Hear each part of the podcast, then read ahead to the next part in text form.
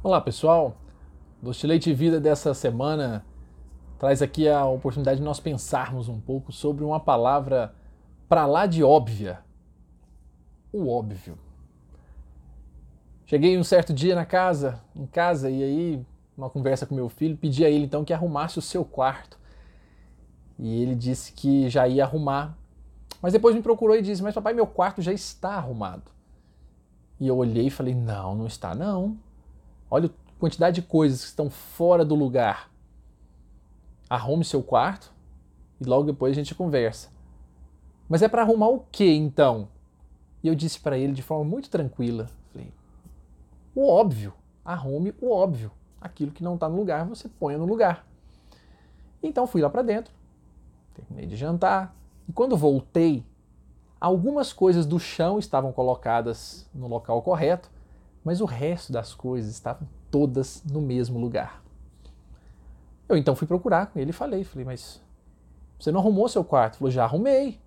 Falei, mas tá do mesmo jeito. Ele falou, não, eu juntei aquela parte, aquela parte. Eu entendi que ele tinha juntado mesmo, mas eu falei, mas eu não falei para você arrumar?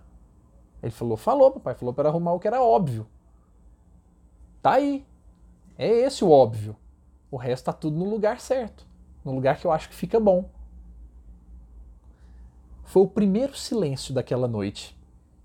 Porque na mesma hora, embora percebesse que ele estava assim com alguma brincadeira, eu também não pude deixar de pensar que o óbvio não é óbvio assim.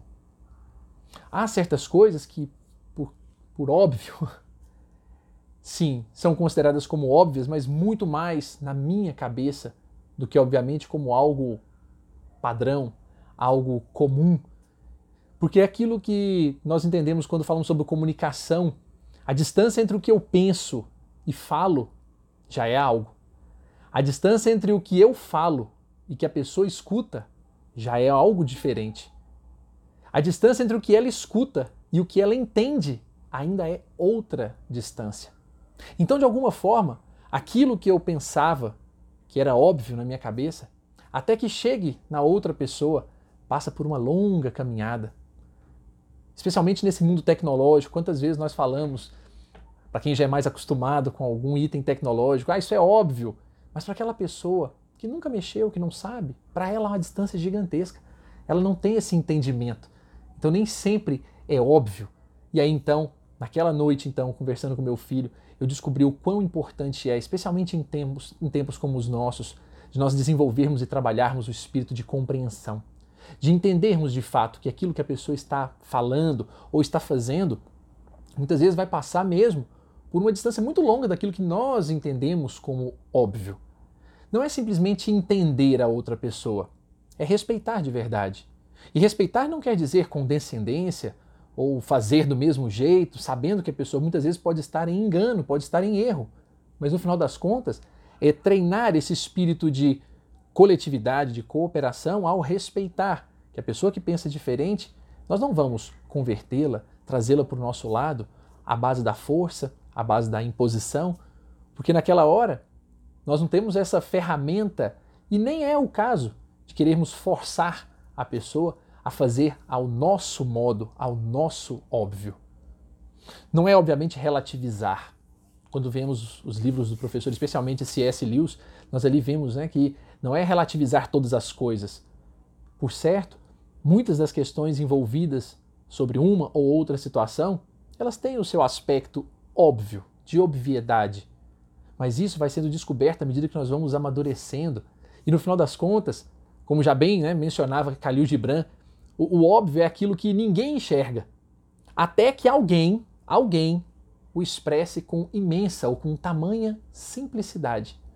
Então, naquela noite, quando estava assim pedindo para que arrumasse o quarto, ao invés de começar ali uma discussão sobre a, a brincadeira, né, a farra que ele estava fazendo por não arrumar, falei, vamos arrumar esse quarto. E então, óbvio que ele já conhecia o jeito de arrumar. Mas nós ficamos então, sentamos, guardamos os gibis, fizemos isso, e naquele tempo Conversei então sobre tantas coisas importantes na questão da compreensão alheia, de pensar com mais carinho, para sabermos que no, no, final das contas o, o óbvio é uma verdade muito pessoal, que é difícil de se enxergar, como já dizia Clarice Lispector, e difícil de enxergar porque é o meu óbvio, é a minha maneira de pensar. Então, uma das coisas que comentei muito com meu filho naquela noite foi que o óbvio nunca vai vir para destruir, para maltratar, para ferir. O óbvio, ele não tem essa proposta.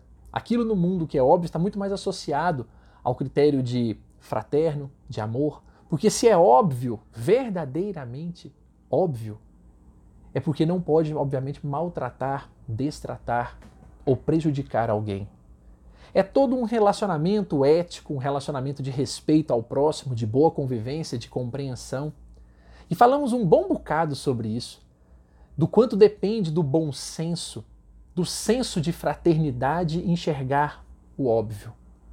Nas discussões que nós vemos hoje, tão cheias de paixão, tão politizadas e tão cheias muitas vezes de interesses pessoais envolvidos naquilo ali para que todos se convertam à minha maneira de pensar, no final das contas, se nós pararmos para pensar no óbvio, até achamos difícil verificar o, o jeito que o outro pensa, mas no fundo é bem provável que aquela pessoa também esteja querendo o bem de alguma forma. Então por que não trabalhar unindo as ideias, ou pelo menos descobrindo num senso de fraternidade aquilo que é o possível de se fazer nesse momento, ou do razoável de se realizar nesse instante. E falamos muito sobre isso, conversamos então um bom bocado, porque entendi com meu filho, né, que ele naquele caso havia estava brincando, mas que no fundo ele sabia o que era óbvio. Então disse a ele: se nós arrumarmos o seu quarto, nós estaremos arrumando de alguma forma a casa toda. É como você pode ajudar a casa toda. O bom senso indica que se você cuidar só desse aspecto aqui, você já estará colaborando com o todo. No mesmo sentido, se nós cuidarmos de nossas famílias, se nós cuidarmos das pessoas que estão conosco, se nós cuidarmos do nosso trabalho bem realizado, nós estaremos ajudando o coletivo sem percebermos. E isso indica que certamente amar, ou pelo menos realizar o bem em tudo aquilo que se faz, é óbvio. Por isso que nem sempre, obviamente, né, a gente está assim, trabalhando pelo óbvio porque a gente quer muitas vezes cuidar só de nós mesmos, preocupados conosco, fazendo a nossa forma, converter as pessoas ao nosso pensamento, e não entendemos que às vezes aquela forma de pensar está também colaborando com outro grupo, está realizando algum tipo de bem, desde que assim o esteja. Como já dissemos, o óbvio não se presta ao mal, às mazelas, porque certamente o óbvio pressupõe um espírito de coletividade, de compreensão mútua nesse mesmo propósito. E nisso não vamos, nós não vamos encontrar nos livros nós não vamos encontrar nas apostilas. Muito estudo não ensina compreensão, como já dizia Heráclito. E essa proposta de muito estudo não levar à compreensão, então aonde estamos aprendendo compreensão? Nas relações que nós temos. No final dessa noite, virei para meu filho então e disse para ele: Você entendeu, meu filho, do que se trata o óbvio, do que se trata compreensão? E ele olhou para mim e perguntou: Entendi, papai. Se trata de arrumar o quarto, não é? O segundo silêncio da noite veio então, e naquela hora eu entendi que ele havia entendido o início do recado. Vamos arrumar os nossos quartos. É óbvio. Um forte abraço a todos.